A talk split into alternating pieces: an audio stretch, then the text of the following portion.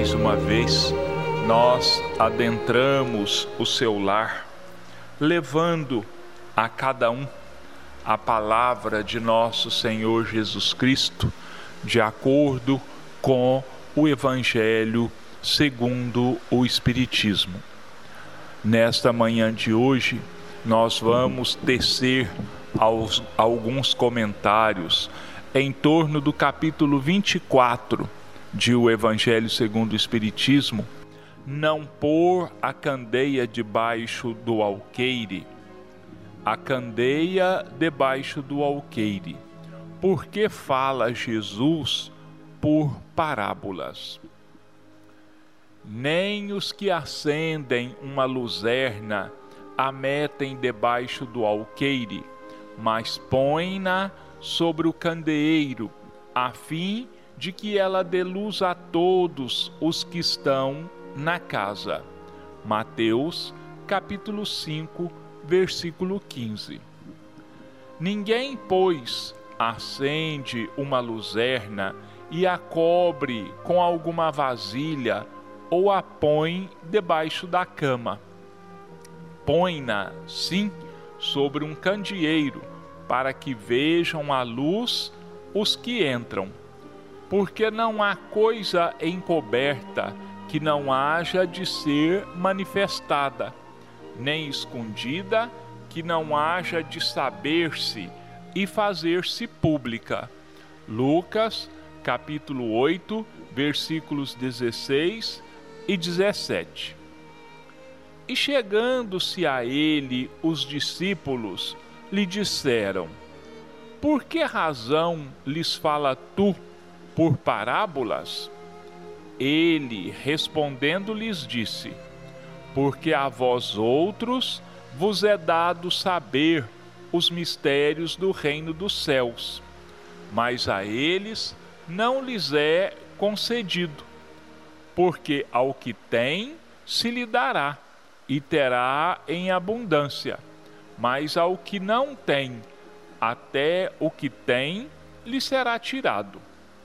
Por isso é que eu lhes falo em parábolas, porque eles vendo não veem, e ouvindo não ouvem nem entendem.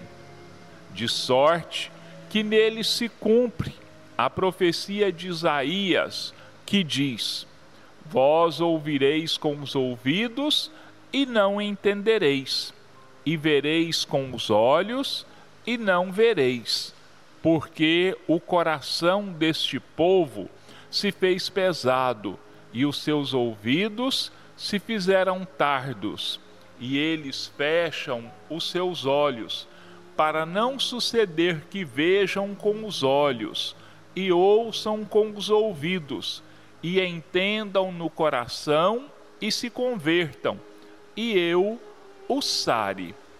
Mateus, capítulo 13, versículos 10 a 15. Causa estranheza ouvir Jesus dizer que não se deve pôr a luz debaixo do alqueire, ao mesmo tempo que esconde a toda hora o sentido das suas palavras sob o véu da alegoria, que nem todos podem compreender. Ele se explica, entretanto, dizendo aos apóstolos: Eu lhes falo em parábolas, porque eles não estão em condições de compreender certas coisas. Ele vê, eles veem, olham, ouvem e não compreendem. Assim, dizer-lhes tudo, ao menos agora, seria inútil. Mas a vós o digo, porque já vos é dado compreender esses mistérios. Ele procedia, portanto, para com o povo como se faz com as crianças, cujas ideias ainda não se encontram desenvolvidas. Dessa maneira, indica-nos o verdadeiro sentido da máxima. Não se deve pôr a candeia debaixo do alqueire, mas sobre o candeeiro, a fim de que todos os que entram possam vê-la. Ela não diz que tenhamos de revelar inconsideravelmente todas as coisas, pois todo ensinamento deve ser proporcional à inteligência de quem o recebe, e porque há pessoas que uma luz muito viva pode ofuscar sem esclarecer. A candeia debaixo do alqueire, porque Jesus falava por parábolas. O verdadeiro educador, o verdadeiro instrutor, ele conhecendo o público-alvo de suas preleções, de seus ensinamentos, ele sabe que precisa dosar aquilo que ele vai passar, aquilo que ele vai ensinar aos seus ouvintes. Vamos pensar né, na mentalidade geral do povo há dois mil anos passados. A ciência praticamente nem existia, as coisas eram é, estudadas é, de maneira insuficiente por falta, lógico, de tecnologia, por falta de conhecimentos básicos. Hoje, quando nós temos acesso, por exemplo, a ideias daquela época sobre o início do homem, sobre o surgimento do mundo, diversas é, ideias filosóficas e científicas, muita gente se ri da ingenuidade apresentada por aquelas pessoas. Mas não podia ser diferente, não. Naquela época, os homens ainda estavam muito eram muito ignorantes, estavam no início da sua trajetória. Não que hoje a gente esteja assim tão evoluído, tão evoluídos, né? Alguém poderia dizer assim, mas Getúlio, como que nós não estamos evoluídos?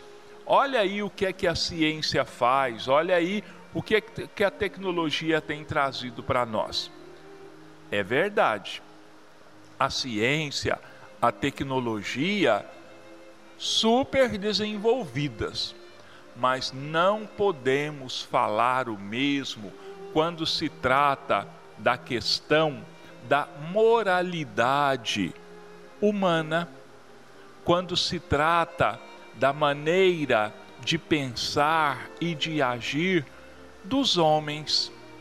Assim como nós olhamos para dois mil anos atrás e pensamos assim: mas que povo inocente, verdadeiras crianças.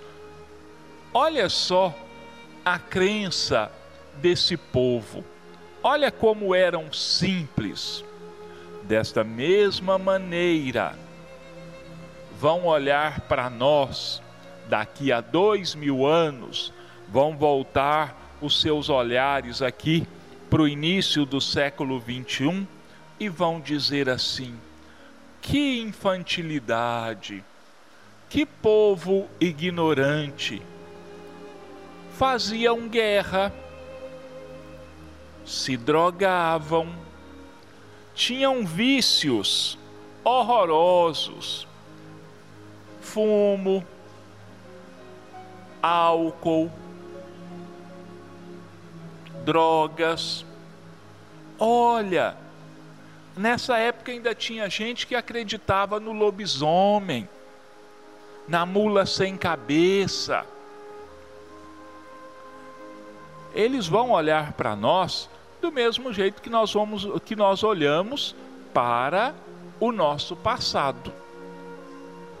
Mas e Jesus? Como é que ele é, ensinava naquela época? Como se ensina hoje, como eu disse, dosando os seus ensinamentos.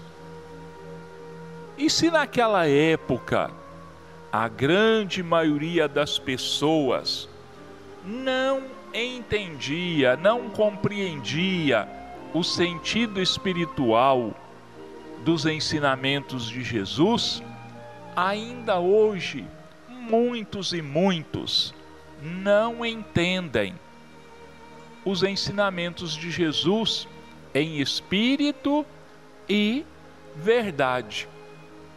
Então, por isso que o, os apóstolos perguntaram a Jesus: Senhor, por que que você fala a eles? Por que que você faz as suas pregações em forma de parábolas?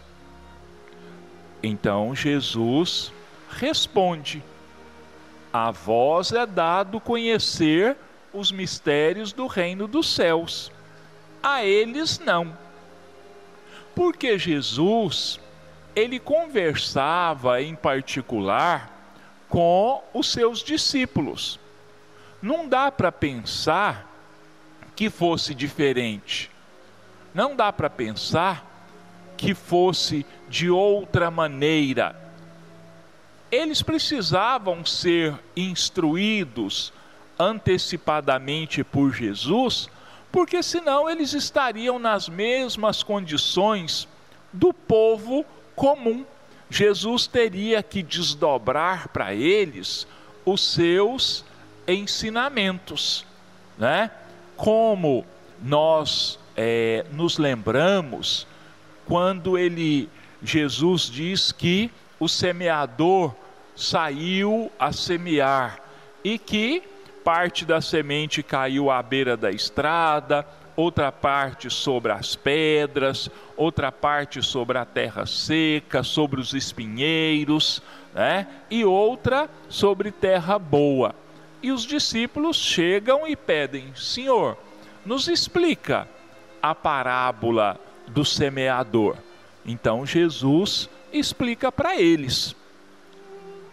E é lógico que a gente pense então que aquilo que Jesus ensinava à multidão, ele já tivesse comentado com os discípulos.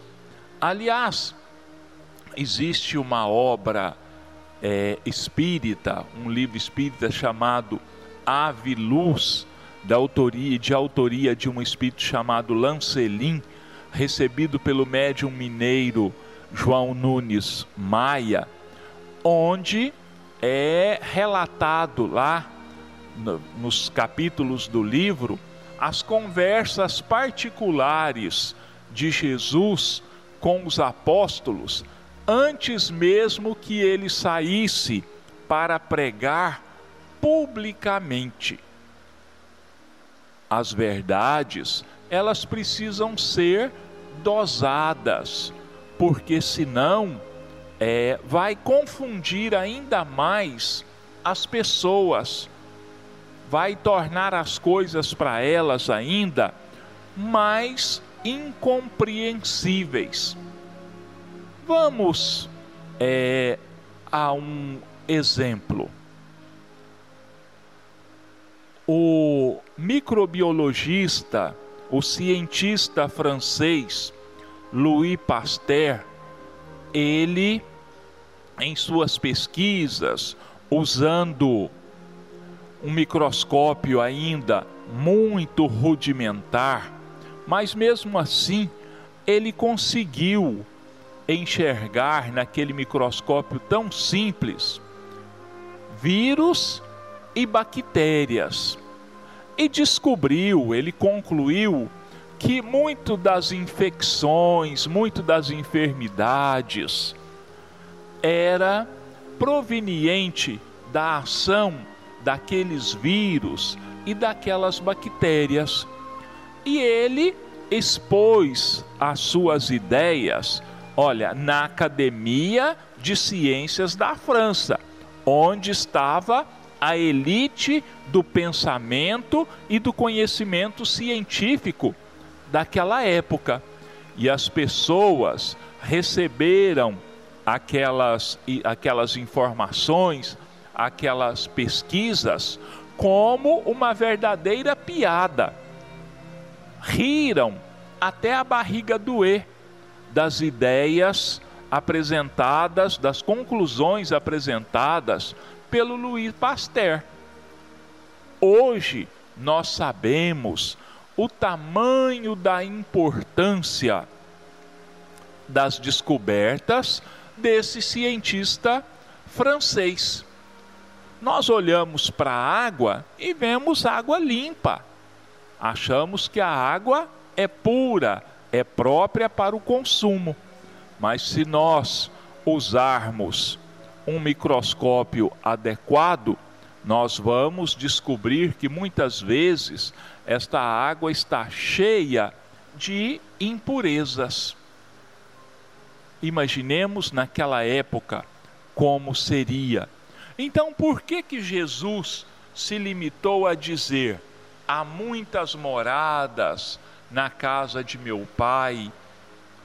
É preciso nascer de novo e muitas outras ideias, muitos ensinamentos expostos por ele que naquela época não foram entendidos e hoje ainda não são compreendidos por uma larga margem da população. Por isso ele falava por parábolas. Por isso ele dosava os conhecimentos a serem passados àquelas pessoas. Isso é, como eu já disse, eu estou me repetindo, é muito importante. O conhecimento está lá, a verdade está lá porque o que é verdade hoje vai ser verdade sempre. O que é um princípio científico hoje vai ser um princípio científico sempre. A diferença é que essas ideias, esses conhecimentos, eles são ampliados de tempos a tempos. Olha, um outro exemplo. Dois mil anos antes de Cristo, num lugar chamado Mesopotâmia, onde hoje é o Iraque, é, o Irã, vivia lá um povo chamado Sumérios, Babilônios, eram povos diferentes. E naquela época, eles já se interessavam em observar o céu. Já é, nascia naquela época a astronomia, o estudo dos astros. E naquela época, é claro, não existiam telescópios. Eles viam as estrelas a olho nu, né? pequenos pontos brilhantes no céu e com as observações constantes por centenas de anos, chegaram a fazer descobertas muito importantes e muito interessantes, que são base da astronomia de hoje. Os astros estavam no céu há dois mil anos antes de Cristo, continuam lá com uma diferença. O conhecimento hoje se ampliou milhares e milhares de vezes. Por quê? Porque o homem foi capaz de criar instrumentos, desenvolver uma tecnologia que possibilitou a ele é, enxergar astros, sóis, estrelas que estão a milhões e milhões de anos-luz distantes do nosso sistema solar. As estrelas são as mesmas. O conhecimento a respeito delas é que aumentou. Assim é com conhecimento religioso também.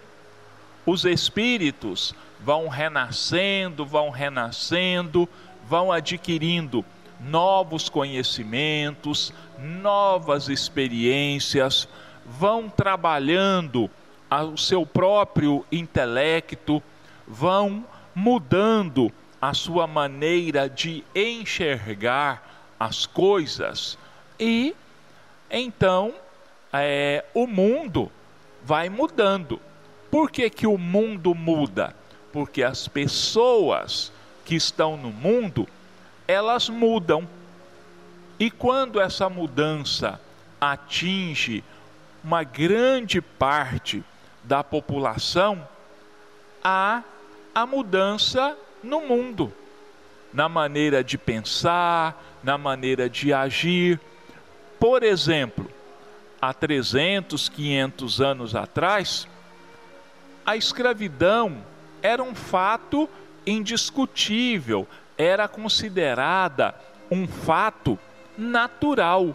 Todo mundo via, não via nenhum nenhuma imoralidade, vamos dizer assim, em ter alguns escravos, em amarrar esses escravos no tronco e bater neles, às vezes chegando a mutilar alguns e mesmo tirando a vida de outros. Hoje, a escravidão é considerada um absurdo, uma moralidade, imoralidade totalmente contrária às leis de Deus. Há 500 anos atrás, a própria religião ela justificava a existência da escravidão. E a escravidão é apenas um desses pontos, dessas mudanças. Existem centenas e centenas de outras coisas que foram mudando com o tempo. A visão do homem foi mudando, foi se modificando e ele foi percebendo que estava vivendo em erro e então buscou se transformar. Bom, meus irmãos, nós encerramos aqui os nossos comentários de o Evangelho segundo o Espiritismo e vamos passar agora para é, os comentários do capítulo 27 do livro Sinal Verde de André Luiz, Espírito, e Chico Xavier, Médium.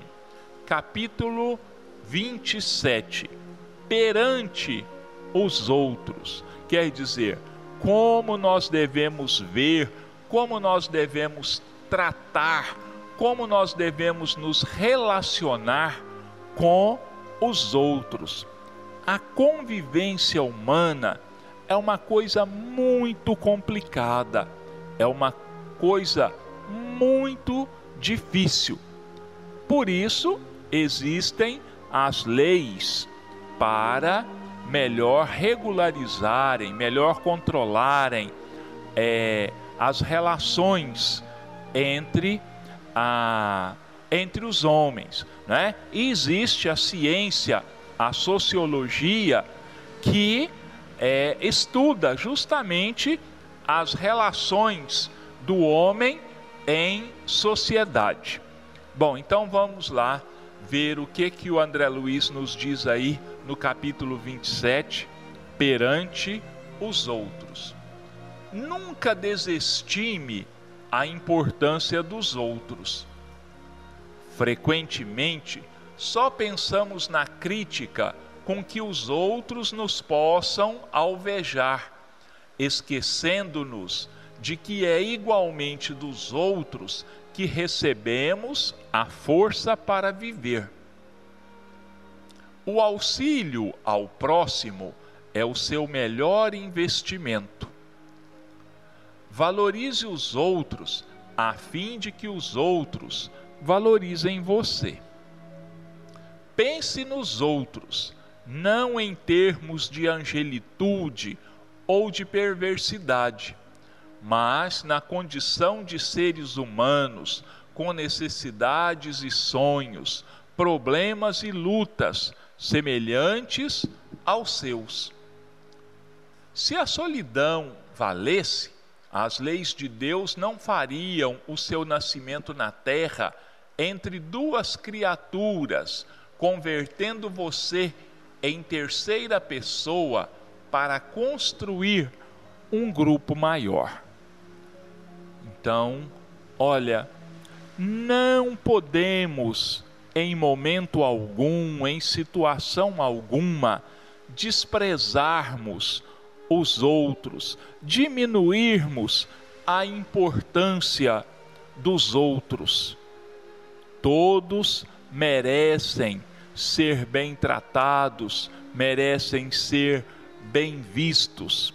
Alguém poderia dizer assim: ah, mas e os criminosos então? Deverão ser bem tratados, deverão ser bem vistos, deverão ser agradados, vamos dizer assim? É claro que ninguém vai conviver com um criminoso confesso na tranquilidade com que vive com os amigos e os familiares. Mas vamos aqui analisar isso do ponto de vista do André Luiz, quando ele diz aqui o seguinte: pense nos outros não em termos de angelitude ou de perversidade. Quer dizer, não vamos julgar que as pessoas são anjos, mas também não vamos rotular todas as pessoas de demônios. São o que são os criminosos aos olhos de Jesus?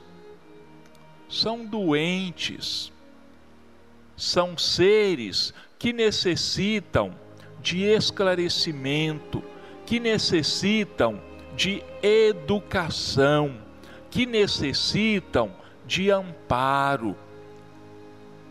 Então, ao invés de desejarmos que o criminoso fulano de tal seja torturado até a morte, da mesma forma como ele fez com as suas vítimas, que ele que se institua a pena de morte para os criminosos, vamos pensar que nós muito bem poderíamos estar no lugar deles, cometendo erros tão grandes ou ainda muito maiores do que os deles.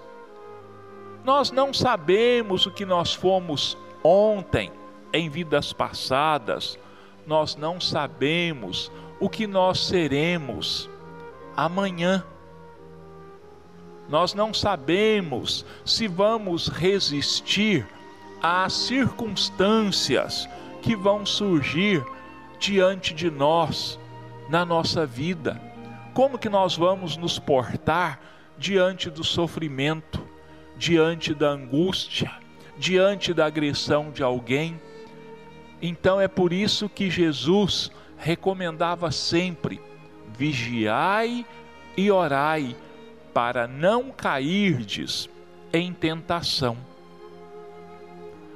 A história conta que Nero, aquele famoso, tristemente famoso imperador romano, ele se tornou imperador ah, por volta dos 17 anos.